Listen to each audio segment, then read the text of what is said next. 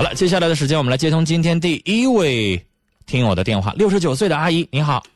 啊，你好，陈峰。哎，你好，您说。我有半年多前的事儿了，我就想跟你说。嗯，好，咱俩唠唠嗑，是不是？哎，总是没这勇气。今昨前几天，啊，我终于咬牙给你打了个电话，当时在台上，我心阿姨不至于跟我通个电话，用不着还得冒那么大勇气。您说吧，啥事？有啥不敢的？谁也不知道您是谁。我也不说您是谁，也不告诉大家您干嘛的，什么都不说，您就跟我聊天，谁也不知道您是谁。好好好，谢谢你啊！啊，您说。春芳。嗯。我有这么个难事儿。嗯。我跟这老头结婚吧，那个到今年年底是正好十二年，那八月份。就跟他结婚十二年，以您的年纪来说，那也是二婚是吗？是是。啊，二婚十二年，嗯。我都三婚了。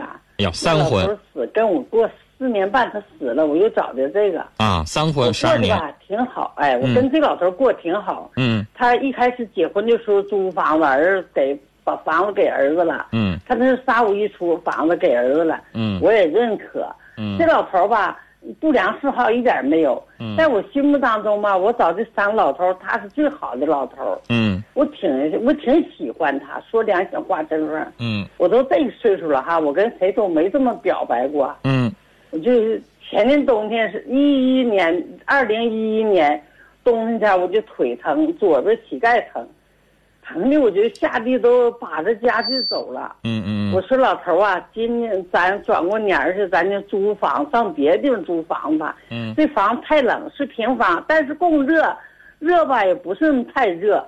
我腿吧本来就那个凉的根儿，一凉更疼的。嗯。我就说咱们哈，到夏天的时候，他的姑娘儿去了。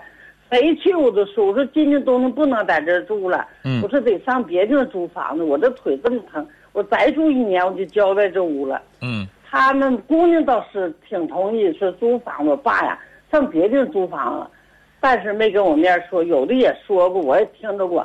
但是这老头呢，身不动膀不摇，不能上别的地租房子，别的房子五百块钱一个月，这地房三百块钱一月，就差省那二百块钱，我不能租房子。我得打酱子，这样有缝糊糊缝，那样有缝糊糊缝，就这么勉勉强了过了半冬。到十一月份了吧，我还看他没那个不搬走不啥的哈，我就心寻思，我姐姐找个房子住。我说你要搬走，我住那房子。我姐说你住不上了，那房子租给别人了。我一气之下，我就说我儿子，我小海，你在那个哪儿，在那个嗯该里那边，你给我租个房住，租个。那个多大就行，不超过五百块钱就行。行，答应了。两口子有一两个来钟头就给我租好租好了。嗯。一楼五百块钱一个月，我说行，就这么就说明天来给我钥匙了，我扫完这屋了，明天就你来看看就行。我行，我挺同意在我姑娘家住呢。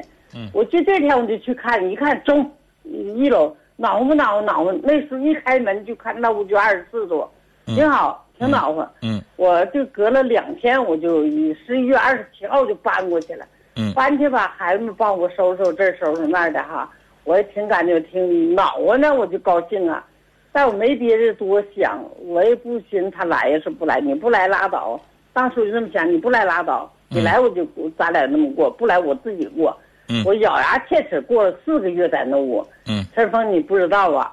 那个，每一个要是人要是喜欢这人扔下就走，啥滋味嗯。有时候外边钱。最后结果呢？他没来。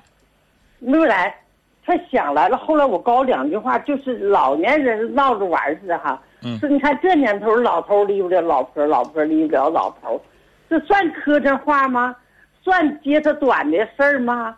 他咬这句话就不放了，手手铁着就走了。那天晚上他去了。我们就说吃完饭了，收拾碗的时候，他在门口跟我唠嗑。我说：“我说这年头了，就是老头离不了老婆，老婆离不了老头。”嗯，他撞点手手就走了，再就不来了。哎呀，你说这这四个月，我有时候看外下大雪了，我腿疼不能走了，往哪走？走是在门口瞅一瞅，不敢走，道上滑。去年冬那雪多大呀？嗯，我瞅瞅，有时候在外瞅瞅，大白天我就自己。瞅瞅这外边下雪了，我自己就自然而然能哭。陈峰，你看哈，我跟别人我都不说，我跟我儿女都没说这些话。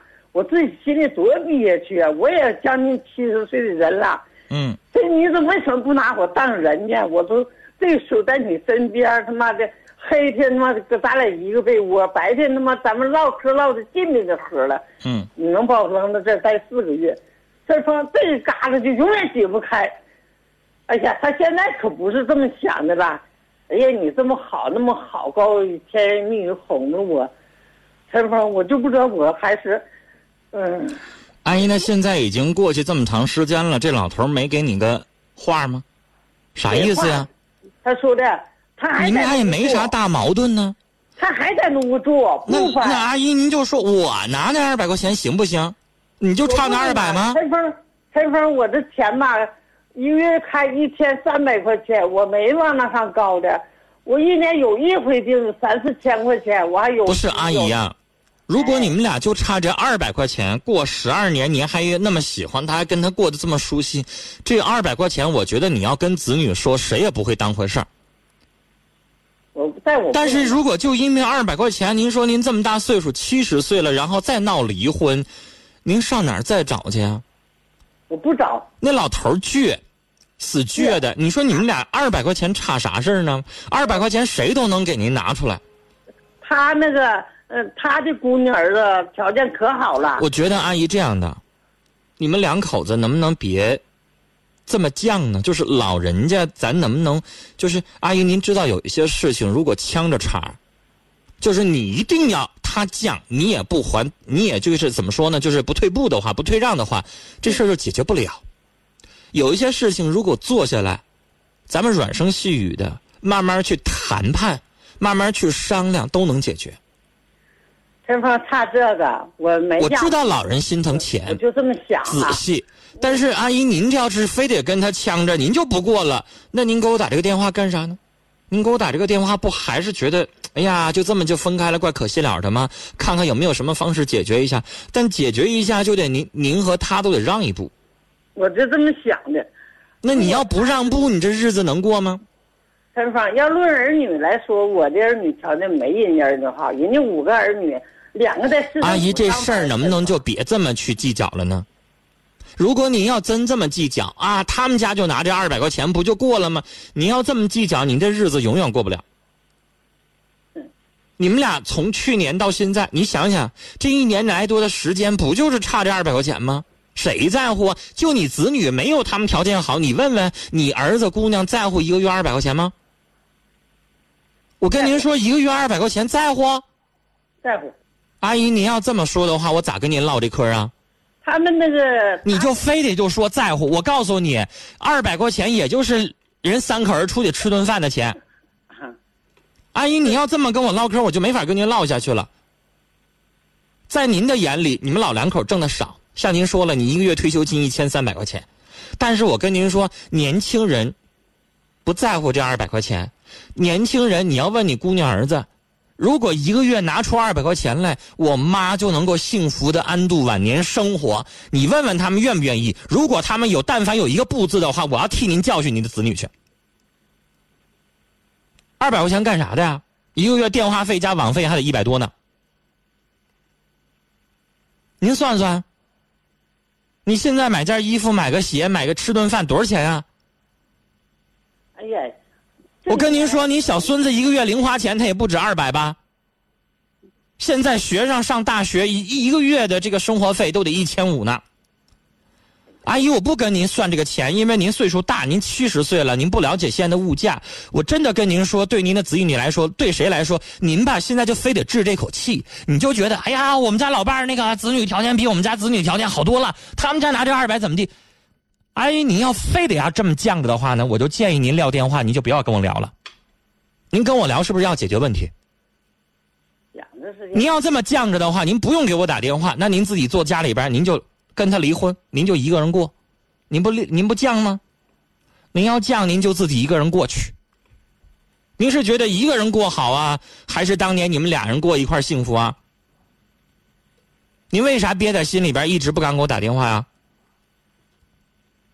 您自己想想，这事儿是不是您办的有点太倔了？那人咋就不能说？面对自己生活的十二年的他，他有那么多的优点，为什么就不能够让着他一次呢？就让他一次，就让二百块钱的事儿，能咋的？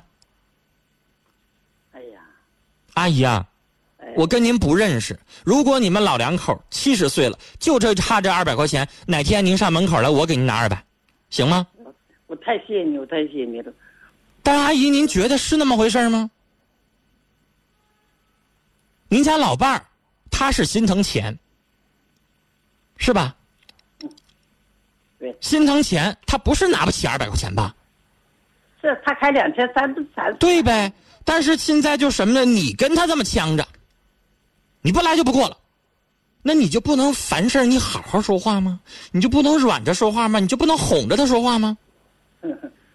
那您这么犟，他也犟。您家老伴是差二百块钱吗？我要觉得我大老远的阿姨，我要给您老伴送二百块钱去，他得觉得我骂他，他得觉得我磕碜他，是不是？谁不可能差二百块钱，然后就跟您不过了？你们俩这事儿就因为二百吗？不是，是这事儿你们老两口办的，他也倔，你也倔，然后你也不让步，你也不说软话哄他，然后他那边就呛着茬，咋的？不过了就不过了，怎么地吧？那这样不解决问题，所以我刚才说那什么话呢？就是这个事儿呢，你也吐个口，说点软话哄哄他，然后您家老伴儿，你给他个台阶下呢，他也就过去了。他这么长时间，可能也体会到一个人过日子的艰难了，对不对？好好说这话，你老伴儿，我这腿实在疼啊！哎呀，就差二百块钱，咱们不至于吧？咱们慢慢说，问题就解决了，好吗？凡事换一个语气去解决，它可能完全就不是这种结果。您说呢？就让您子女先垫几个月的二百块钱，那老伴儿那边又不差这二百，慢慢慢慢，他不也就想通了吗？好了啊，时间的关系就跟您聊到这儿了。哎呀，我不知道我们的听众朋友听完了之后有没有感慨。七十岁的老人，两个人三婚走在一起多不容易啊！十二年来过得都那么幸福。刚才这位阿姨还说了，说哎呀，这个老爷子跟他过得还真就挺好的，第三任丈夫比那两人都好。啊，阿姨还亲口说了一句，我还挺喜欢这老头的。然后您说你们俩人就因为房租多二百块钱的事儿，然后就一年多了，这么大岁数了还闹离婚，值当吗？三十六度人生说：“这大妈挺痴情的，老伴儿到老了才伴儿啊，别这么伤心了。”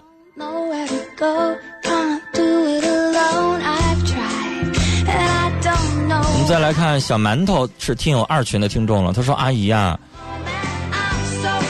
年纪这么大了，别这么去勉强自己，开心最重要。”雪峰说：“前面那位大妈啊，不要再强势下去了。”这样您会失去幸福的晚年，好好和老伴儿谈谈，不就两百块钱吗？